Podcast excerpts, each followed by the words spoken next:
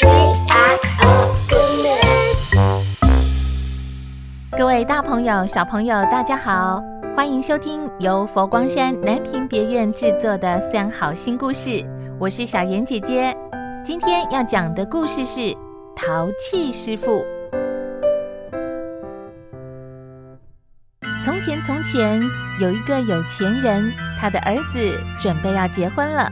因为结婚喜宴需要很多装食物的碗盘，所以他就请佣人去找一个动作快的人，可以快快做出喜宴的碗盘。佣人很苦恼，就想说：“哎，去市场看看好了。”正好看到有一个人躲在市场的角落哭泣，这个佣人便好奇地走过去，问说：“你怎么了？”咦，你怎么了？怎么在这里哭呢？那个人指着旁边的驴子和地上的碎片，哭着说：“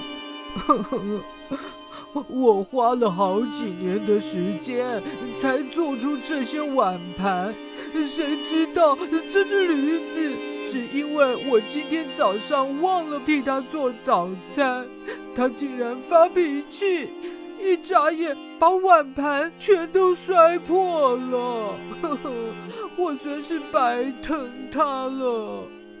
佣人听了，非常高兴的摸着驴子的头说：“哇，你真厉害，可以这么快就把碗盘都摔破，一定是动作很快喽。”于是，佣人向做碗盘的人买了那匹驴子。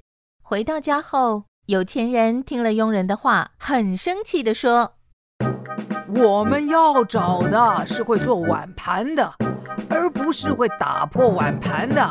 虽然这只驴子在几秒钟之内打破了几百个碗盘，可是就算给它一百年的时间，它也做不出一个碗盘来呀。”各位小朋友，这个故事是告诉我们。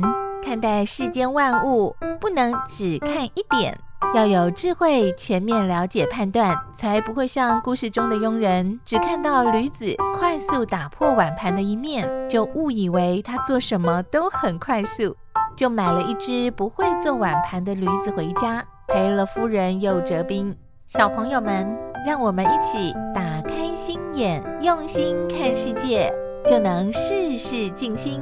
让事事都顺利哦。